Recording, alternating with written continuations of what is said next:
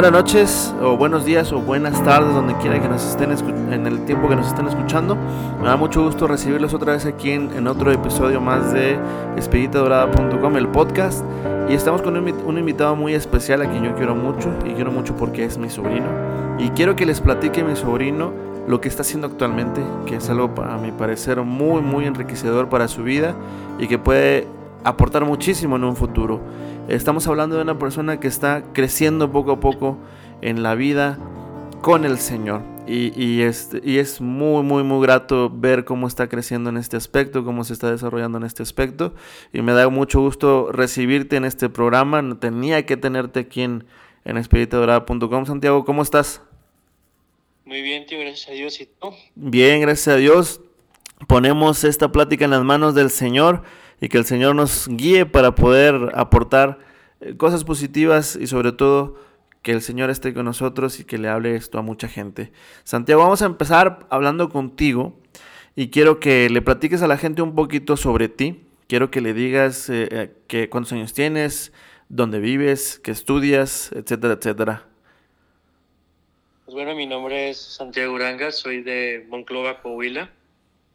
Tengo 16, casi 17 años, en tres días cumplo 17 años. Actualmente estudio, estoy casi por concluir mi cuarto semestre de preparatoria. Eh, he estado en el Colegio La Salle en Monclova toda mi vida, desde kinder hasta actualmente preparatoria, mismo en el que he participado en todos los grupos apostólicos que he podido, que existían cuando yo iba, conforme iba creciendo eh, pues he sido, soy el mayor de tres hermanos. Mm, vivimos en una casa en la que pues la fe es algo muy importante y creo que eso es algo que ha marcado muy significantemente mi vida. Excelente, Santiago. Voy a recordarles a toda la gente que nos escucha, actualmente cuando estamos grabando ahorita estamos en tiempos de pandemia, estamos en nuestras casas, no estamos saliendo y estamos eh, acatando las, las, las lo que las autoridades nos están pidiendo para poder controlar la pandemia. Si tú estás escuchando este audio en momentos de pandemia, te pedimos lo mismo, que sigas respetando lo que digan las autoridades y por lo mismo estamos ahorita eh, transmitiendo desde casa. Santiago está ahorita en Moncloa, Coahuila, yo estoy en mi casa en San Luis Potosí y si escuchan los sonidos naturales de una casa, pues bueno, es porque pues, no podemos evitarlos. Eh, eh, como ya habrán escuchado en otras pláticas, a lo mejor por ahí se va a escuchar mi cachorra, que algún día voy a, eh, voy a ponerles la foto por ahí de ella para que la conozcan, pero recordarles esa parte. Bueno, Santi, es, bueno, yo le digo Santi porque pues es mi sobrino. Santi, este, platícanos un poquito, ¿cómo, ¿cómo nace, cómo va creciendo esto de seguir al Señor a través de los grupos juveniles, a través de, de todo lo que estás haciendo ahorita? ¿Cómo te llama la atención todo esto? Pues bueno, como decía ahorita, eh, pues he estado toda mi vida en el colegio y desde preescolar eh, recuerdo que veíamos a los de a los de secundaria y prepa, ¿no? Los misioneros que iban desde preescolar, este, estaban primero, segundo y primaria, iban y nos decían, no, pues nosotros somos los que vamos de misiones, hacemos esto y el otro. Te veía a ti que tenías, bueno, sí, tenías tus morrales, tus camisetas de misiones eh, ya hace rato de eso. Sí, sí. Aquí siguen, ¿no? En la casa. Entonces, eh, pues, fue así cuando dije, yo, yo quiero ser un, misionero más. Entonces, en ese entonces, cuando yo estaba en sexto de primaria, bueno, no, quinto, quinto de primaria, se abre un nuevo grupo que es el grupo de estrellas. Sí. Y entro desde quinto de primaria y he estado desde entonces hasta la actualidad en grupos apostólicos. Eh, actualmente hay para niños más pequeños desde kinder, pero pues cuando yo estaba en kinder, primero de primaria, todavía no existían, sino muy probablemente también hubiera estado. Pero sí, surge a partir del el ver lo que llegaban a ser personas que no eran adultos, personas que seguían estudiando y más que nada que lo veía muy posible para mí y una vez que ya entré, ya nunca me quise salir porque, bueno, pues estamos de acuerdo que cuando eres niño, pues vas a que, ah, pues van mis amigos, voy a divertirme. Pero conforme fui creciendo, fui descubriendo el, el verdadero sentido de que es tener tú tu encuentro con Dios en, en un grupo, con, con otras personas. Y pues creo que ha sido lo que me ha mantenido hasta entonces en los grupos. Sí, por supuesto. Y, y, y hablando un poquito de las misiones, que bendito Dios tuve la, la oportunidad de, de, de, vivir esa experiencia tan, tan enriquecedora. Lo que siempre decimos toda la gente, toda la gente que vamos de misiones. Cuando hablamos de misiones, estamos hablando eh, en particular de, de nosotros, eh, misiones en Semana Santa. Es una sola semana de, de misiones en los que en ese periodo de vacaciones de, de Semana Santa nos de, dedicamos una semana para ir a atender a ciertos pueblos y eh, llevarles la palabra de Dios con distintas actividades para los que no sepan de qué se trata esto eh, y, este y poder vivir la, la, la experiencia del el trido pascual con gente eh, en, en, los diversos pueblos que no tienen la oportunidad de que haya un sacerdote en su, en su pueblo, ¿verdad? Lo que hace el misionero es llevar eh, la palabra de Dios, como decíamos, pero llevamos las Eucaristías, eh, la, la, hostia consagrada, el cuerpo de Jesús, lo llevamos con nosotros hasta estas personas y eh, tenemos celebraciones de la palabra, porque obviamente no hay un, no hay un sacerdote, donde la gente tiene la oportunidad de recibir el cuerpo y la bueno, el cuerpo de Cristo, perdón, el cuerpo de Cristo, a través de la celebración de la palabra y se vive el trido pascual. Eh, hay mucha gente, por supuesto, que, que, son misioneros de tiempo completo, que le dedican un año, dos años, tres años a, a, esto. Pero cuando nosotros hablamos de misiones, quería también que, que, se especificara que, bueno, es una semana. Y lo que siempre decimos nosotros, los que hemos ido de misiones, es que siempre uno sale más, con mayor riqueza de la que podemos llevar, porque recibimos grandes lecciones a través de estos, estas experiencias y esto que vivimos día con día. Cuéntanos, Santiago, por ejemplo, e, e, esas misiones a, ti qué te han dejado, ¿Qué, qué, ¿cómo has crecido en la fe a través de todo esto? Pues yo recuerdo muy bien mi primera misión.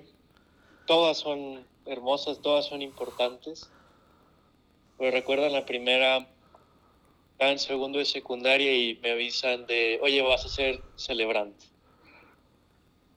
Y fue un boom para mí de mi primer año yendo de misiones sin tener experiencia, sin nunca haber pisado un pueblo, alguna comunidad para misionar y que fuera a ser el celebrante en la primera, me impactó muchísimo.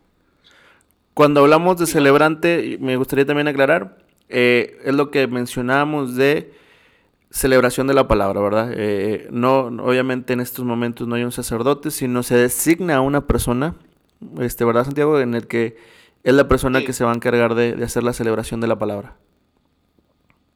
Sí, entonces recuerdo tomar mis, mis preparaciones, este, el, el, aprender muchas cosas y el respaldarme mucho en mi abuelo, porque pues tantos y tantos años siendo ministro y dando celebraciones y la Eucaristía. Sí, claro y me acuerdo que iba con miedo. Y llegamos el primer día y o sea, yo, yo me imaginé todo que iba a ser como me lo planteaban en mi libro, en mi manual y lo que los sacerdotes y hermanos nos explicaron. De, sí. No, vas a tener tu sagrario, este, vas a guardar las hostias. Pues llegamos y ni siquiera había hostias. Entonces, pues tuvimos que hablar a varias parroquias hasta que conseguimos que un sacerdote nos llevara hostias y lo teníamos que tener en el sagrario provisional que nos daban. Entonces, cuando yo vi que no había las cosas que, que me planteaban que iba a haber, me paniqué. sí, dije, no, ya valió, no. Entonces, pues ya dije, bueno, pues vamos a hacer lo que se puede con lo que se tiene. Y en la primera celebración sí estaba, estaba hasta temblando del miedo. Pero ya conforme fui celebrando más, me, me tranquilicé y, y descubrí muchísimas cosas muy bellas, entre ellas que la fe de las personas, aunque no haya un sacerdote que los procure seguido, semanalmente, cada domingo, la fe de las personas se mantiene. Porque la, las personas que estaban en la capilla, en las celebraciones, son las mismas que tienen dos, tres meses esperando que vaya un sacerdote y no se quedan abajo. Y creo que esa es una de las lecciones más grandes que he aprendido de misiones, que, y que creo que se puede aplicar muy bien en estos momentos de, puedes pasar semanas, meses, años, y pero tu fe debe permanecer muy fuerte, muy firme. Exacto. Exacto, y, y sí, eh, eh, la verdad que recibir el, eh, los, los, que pueden tener la oportunidad de recibir la, la, Santa Eucaristía diario es una gran bendición. Y sí, como dices, eh, yo ya lo creo que fue una gran lección el, el ver a estas personas hambrientas del Señor, de, de estar esperando al Señor. Y, y por eso, eh, sí, que claro que es una gran lección el poder experimentar esto. ¿Y, y cómo te ha ayudado a ti esta parte en el crecimiento de la fe. Ya mencionabas que, bueno, veías a los jóvenes que se iban de misiones. Yo tuve la oportunidad de, ir de misiones y pues me, este, eh, eh, a lo mejor escuchabas mis historias o lo que yo tenía la experiencia de vivir y, eso te motivaba, pero ahora que ya lo, ya lo estás viviendo, eh, Santiago Uranga, ¿cómo, cómo este, vive al Señor día con día? Cómo crece en el Señor día con día, ya ahorita que ya no te dijeron, que ya no te contaron y que ya, ya ves todas estas realidades? Pues después de, de conocer tantas realidades, pues después de, de, después de ser celebrante por primera vez dije, ¿qué tal si me vuelven a escoger? Gracias a Dios sí tuve la oportunidad de volver a hacerlo, ¿verdad? Y dije, no, no me puedo quedar igual que en la primera, no puedo ir en blanco no puedo ir sin saber, sin tener conocimientos. Entonces me puse a, a ver muchos videos, me puse a leer muchas cosas, seguir muchas páginas de información para enriquecerme y conocer más. Y pues aprendiendo más acerca de la iglesia, de sus costumbres, las tradiciones, este, leer la Sagrada Escritura, pues vas enriqueciendo tu alma. Y también vas conociendo ciertas prácticas que dices, ok, esto me gusta. Por ejemplo, el, rezo del rosario, me acuerdo muy bien cuando estaba más chiquito que me decían, vamos a rezar el rosario. Y yo, ching, bueno, está bien, ándale. y ya que, ya que me puse a ver el verdadero balón del rosario, dije, ¿por qué no le decía que sí más seguido? Sí. Pues, eh, pues actualmente lo que yo hago para vivir mi fe es procuro, aunque no sea completa, porque pues todavía tengo mis actividades de bueno, ahorita ya voy a terminar mi semestre, estoy nada más en exámenes, pero sí procuro antes de mi examen este, rezar aunque sea un misterio del rosario o rezar un Padre Nuestro y una memoria, lo que me alcance, todo lo que me alcance a hacer antes del examen, procuro hacerlo, al menos en estas dos semanas que estaba en exámenes. ¿Desde casa? Sí, sí, los estoy teniendo en línea en la computadora. Luego ya, este, pues la bendición de los alimentos y todo, pero también siempre en la noche eh, procuro darme 30, 40 minutos, una hora, donde apago mi celular, apago mi computadora, cierro la puerta y me pongo a hacer oración yo solo. Eh, procuro desconectarme. Hay veces que sí, este, por el cansancio o algo ya no me quedo dormido antes, pero procuro hacerlo de manera diaria. Eh, los domingos procuro seguir la misa. ha, habido veces que, veo una parte con un sacerdote y luego otra con otro y otra con otro. por errores de conexión y todo, pero pues sí he procurado ver la misa. Y pues también eh, los mismos grupos apostólicos encontraron, bueno, encontraron los asesores la manera de que pudiéramos tener nuestras sesiones también en línea este, ya llevamos dos, gracias a Dios, que han salido muy bien. También es una gran fuente de enriquecimiento para mi fe en estos momentos. Excelente.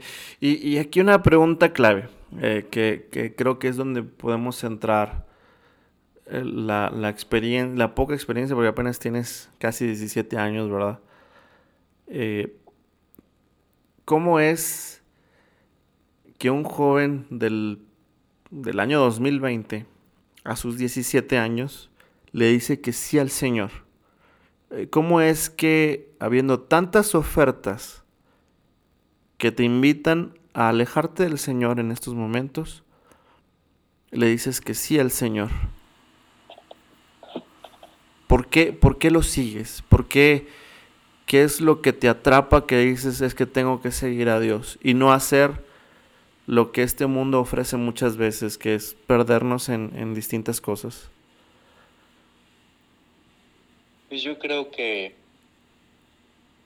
muy probablemente si no me hubiera preparado, si no hubiera entrado a los grupos, si no hubiera tenido la familia que tengo que me ha inculcado en la fe, que me ha ido inculcando desde que tengo memoria, yo creo que hubiera sido más difícil. Y más que nada porque amigos míos que conozco de toda la vida he visto cómo,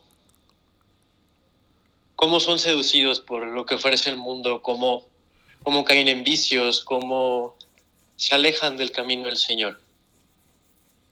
Y he visto lo que han sufrido, he visto lo que esto les trae. Y también he experimentado lo que el camino del Señor trae, que no va a ser fácil, nunca va a ser fácil. Va a haber tropezones, va a haber caídas, pero aún así es un camino difícil, pero es un camino que no se sufre tanto. Porque sí hay sufrimiento. Sí, sí. Ah, está la cruz, está la cruz todavía. Ajá, pero el sufrimiento que se tiene es un sufrimiento, ¿cómo decirlo? Purificador. Exacto. Es un sufrimiento que te lleva a la santidad, a estar en paz con aquellos que amas, que tienen que ser todos.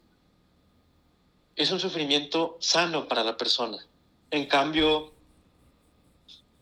si te vas por lo que ofrece el mundo, vas a tener conflictos, peleas.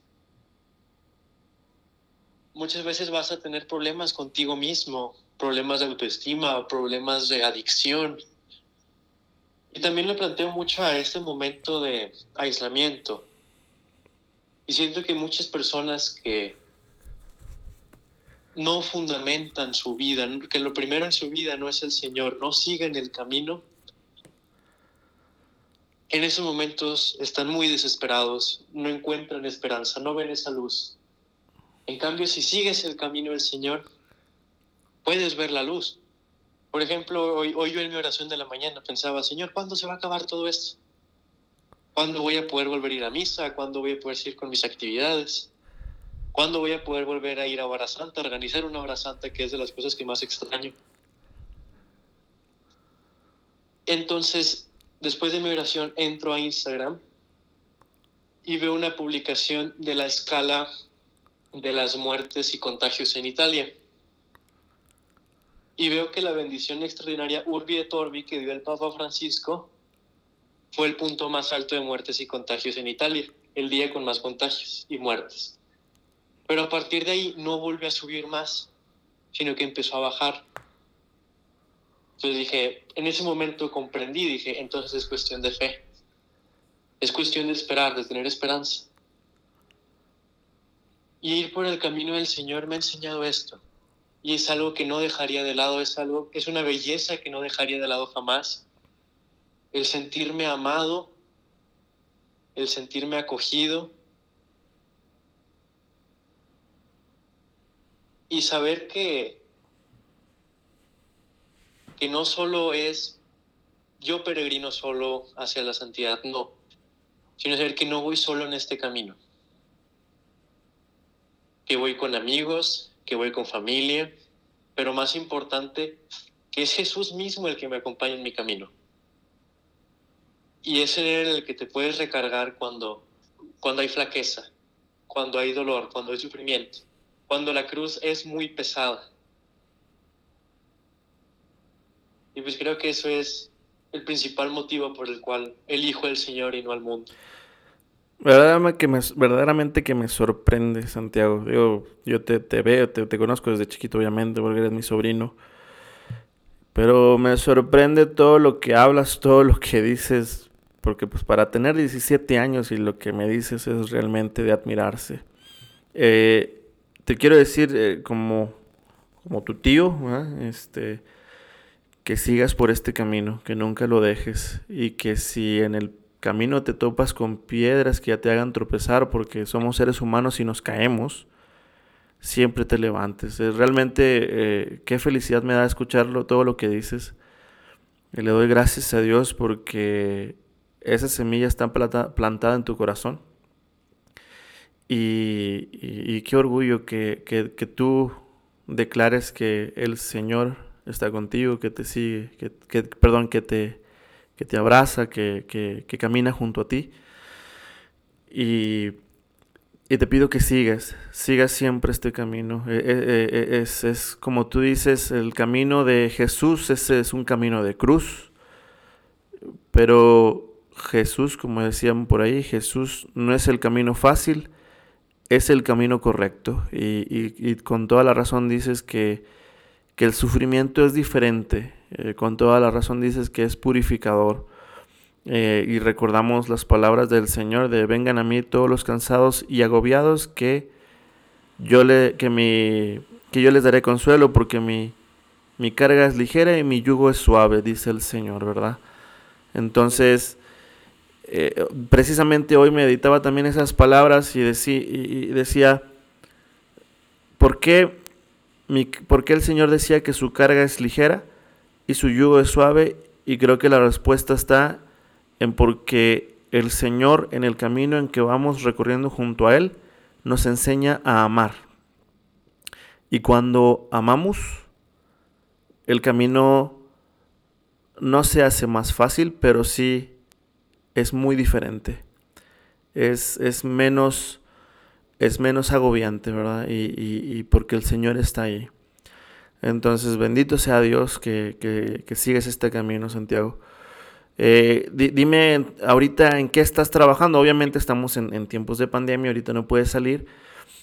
Pero pues en tus grupos, ¿qué es lo que haces eh, eh, normalmente? Ahorita ya nos platicabas que encontraron la manera de, trabajar desde casa, de tener sus sesiones virtuales, pero platíganos un poquito qué es lo que haces en, un día normal de tu grupo juvenil.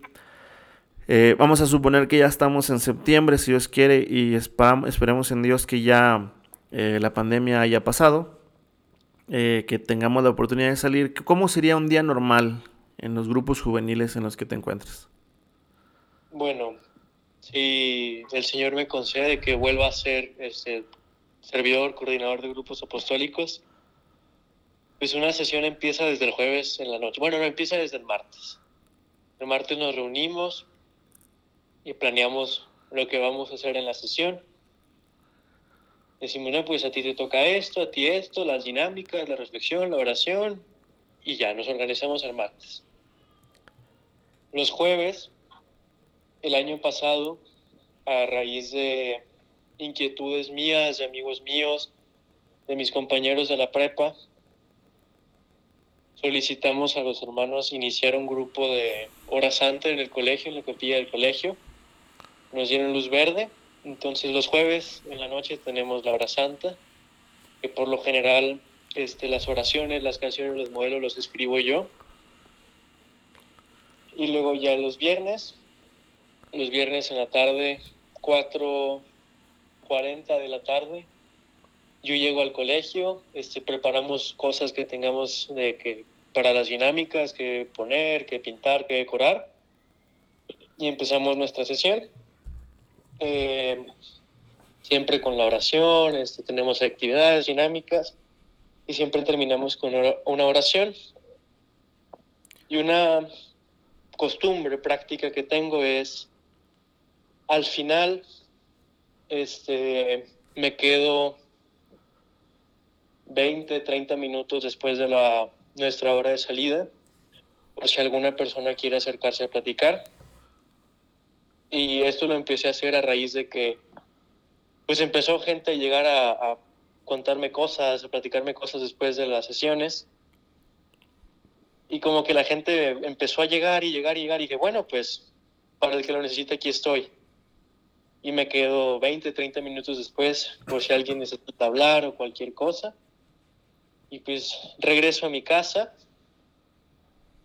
Eh, los viernes procuro no salir dormirme temprano porque el sábado tengo mi apostolado, que catequesis este año. Y ya el Señor dirá el próximo año hacia dónde me iré. Por mí me encantaría volver a estar en catequesis. Y atendemos a una capilla de aquí de Monclova, de las periferias. Atendía varios grupos, atendería varios grupos, este, más que nada niños entre 6 y 12 años. Luego ya regresaría a mi casa y hasta el otro martes comenzar otra vez. Excelente. Eh, aquí, fíjate que, recién también acabamos de tener la plática y la grabación con uno de los hermanos lasallistas. Eh, ahorita estamos con, todo, todo envuelve esto de la Salle, bueno, porque ahí estudié también yo, eh, conozco mucha gente de la Salle, conocemos Santiago también, ¿verdad? Y este... Y bueno, eh, eh, pues poquito de los que no conozcan de la Salle, pues pueden ir eh, encontrando información en internet sobre, sobre la Salle. San Juan Bautista de la Salle, un, sacerdote francés que fundó la, Congregación de los Hermanos de las Escuelas Cristianas, que son laicos consagrados al, a la educación de los niños y jóvenes, ¿verdad? y pero ahorita que grabé con, el hermano Paco Gil, hace, hace poquito, eh, eh, también surge esta parte, ¿no? De, de, de, hacer lío, como decía el Papa, de ir a las periferias, de esta iglesia que necesita salir a las periferias, que necesita ir al encuentro de la gente, ¿verdad? Y, esa es la invitación que, que, también hacemos en, este, en esta plática a todos los que nos escuchan de, ir, de, atender el llamado del Santo Padre, eh, de, seguir las, las, normas de la iglesia y salir allá con toda esta gente que tanto necesita y está hambrienta de la palabra del Señor y que muchas veces no tienen esa posibilidad, ¿verdad?, de, de tener ese encuentro. Y, y, la invitación también es porque al hacer todas estas actividades, uno en particular también se enriquece mucho se enriquece mucho porque se llena de Dios, se llena del Señor. Eh, Santiago, pues no me queda más que agradecerte el tiempo eh, y, pues me da mucho gusto porque pues como, como te digo es mi sobrino y me da mucho orgullo que estés en todo esto y ah, bendito sea el Señor lo que está formando en ti. Eh, te quiero pedir ahorita que, que, que me consigas a tus papás, para que, hable, para que hablen conmigo, porque tenemos que preguntar, porque ahorita escuchamos la parte bonita, todos los que nos escuchan, ahorita escuchamos la parte bonita de Santiago, ahora quiero que, su mamá y su papá me digan qué tan cierto y qué tan bien se porta Santiago en casa, ¿verdad? Te vamos a ventanear aquí también, Santi. Este, entonces pasamos con tus papás, este, sí, si me los puedes pasar, y voy a platicar un poquito con ellos.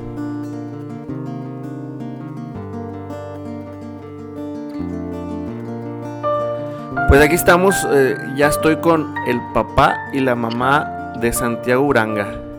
Y venimos aquí a sacarle los trapitos al sol a Santiago también porque anteriormente fue puro amor y pura belleza, pero vamos a ver a Santiago en su eh, en las partes de, cómo lo ve papá y mamá. Y, aquí estoy con José, con José Jesús, que es mi hermano, y con Vianey Valdés, mi cuñada, y que nos hablen de Santiago. Eh, ¿Qué nos dicen de Santiago? Hola, hola Gil, hola a todos.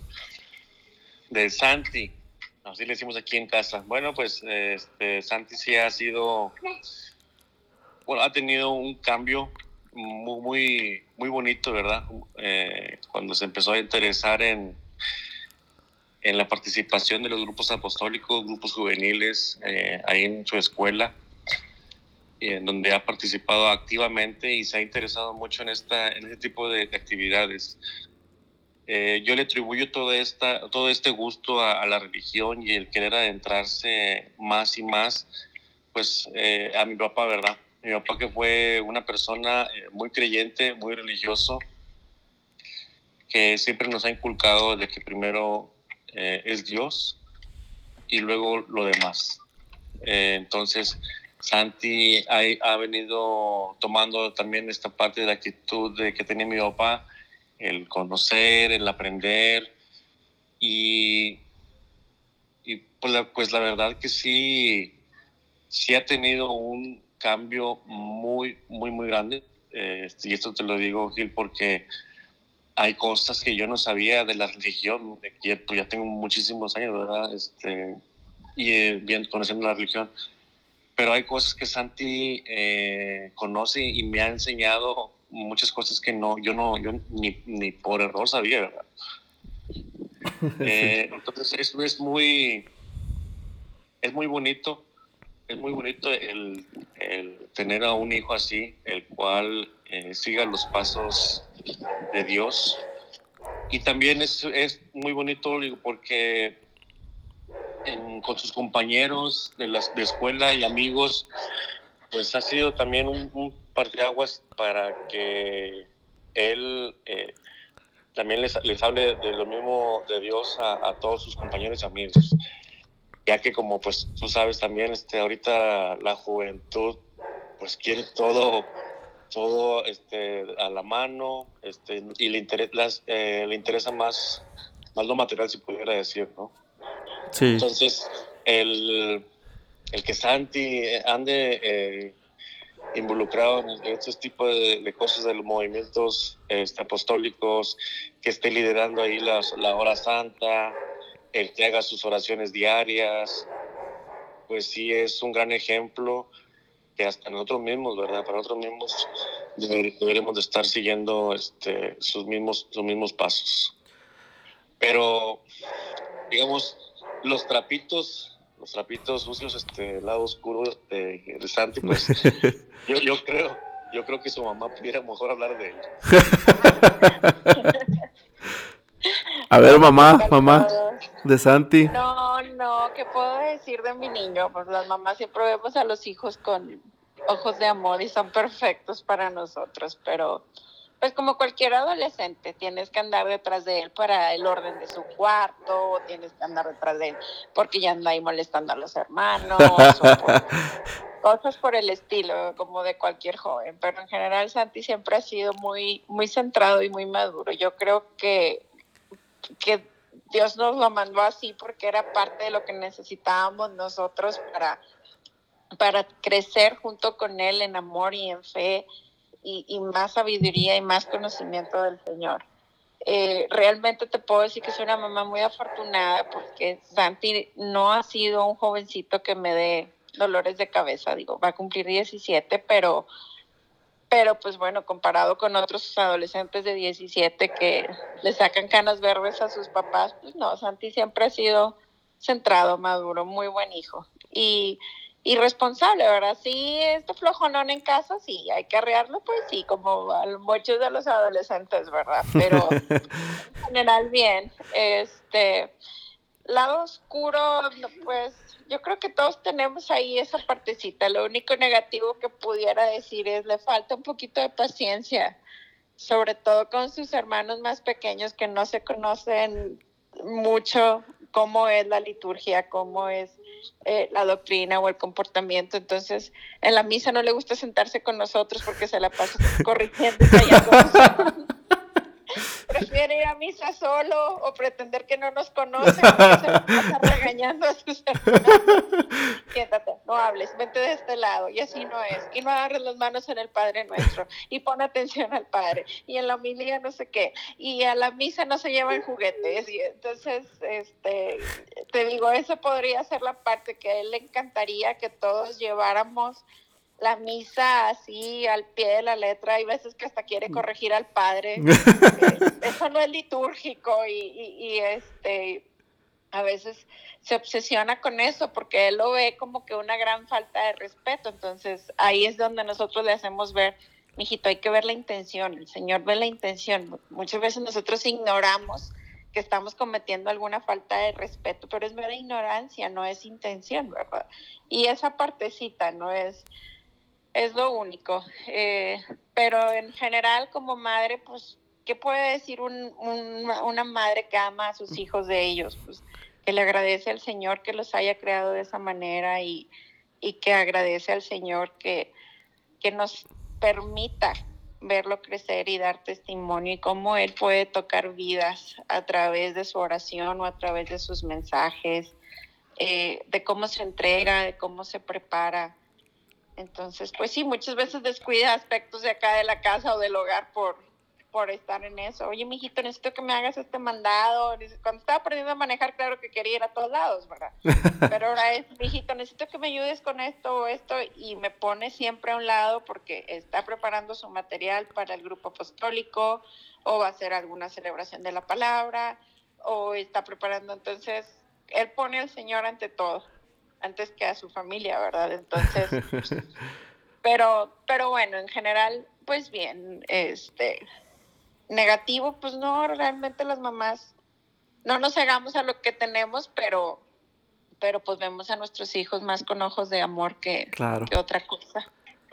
Claro, este, y, y, bueno, pues este, yo decía la parte de los trapitos al sol porque como, como decía, yo conozco a Santiago, ¿verdad? Este, lo conozco desde chiquito, pues es mi sobrino, pero eh, pues la parte del día a día como papás ustedes la viven y, y, pues ven toda esta parte de Santiago, toda esta evolución. Pero aquí ya va a ser una pregunta directamente para papá y mamá de Santiago, Para, para ustedes dos es cómo ¿Cuál es su, tarea como papás de Santiago, donde están viendo toda esta, ya mencionaron toda la riqueza que ven en él, pero cómo, cómo ustedes contribuyen este, para, eh, eh, para que Santiago siga, siga, siga creciendo en la fe? Eh, obviamente todos nosotros como padres de familia tenemos nuestros defectos y, y tenemos que corregir en el camino muchísimas cosas, muchísimas cosas, pero eh, ¿Cómo ustedes contribuyen, cómo, cómo alimentan esto eh, para que Santiago siga, siga teniendo este camino? Y, vaya, lo digo porque es un mensaje para nosotros. Eh, vuelvo a repetir, no somos perfectos, ustedes no son los papás perfectos, pero podemos tomar ideas de, de, de a lo mejor poder aplicar pues esto, ¿no? Para que Santiago siga creciendo en la fe. ¿Qué hacen ustedes? Mira, Gil, eh, yo te voy a dar eh, mi punto de vista. Este, yo creo que a lo mejor viene, puede coincidir con esto que, voy a mencionar, o a lo mejor también ella puede este, agregar otros puntos, pero dos de los puntos que veo yo eh, muy importantes, al menos para que Santi pueda, este, para que continúe con esto y, y se siga enriqueciendo él, es la primera es de que en, la familia hay mucho amor. Hay mucho amor este, y, ellos lo pueden ver en tanto Liane y en mí. Y, también el amor que les demostramos a ellos. Entonces yo tengo muy presente el cómo nos trataba eh, mami a nosotros, a sus, tres hijos.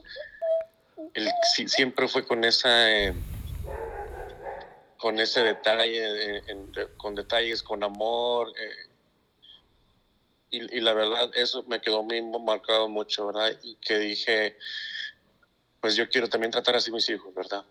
Con, eh, con, ese, con ese amor incondicional. Ese es un punto. Y otro punto es también la, el, el apoyarlo, el apoyarlo en lo que él quiere, el que también tenga la confianza para él decirnos qué es lo que quiere, este, y pues nosotros como padres, pues, pues estamos, ¿verdad? Para apoyarlo, para orientarlo, para, para decirle, para explicarle, ponerle sobre la mesa las cosas buenas, las cosas malas. Y yo creo que esos dos puntos son fundamentales para que él también se sienta con esa libertad y con ese amor de seguir creciendo en, en la religión. Perfecto.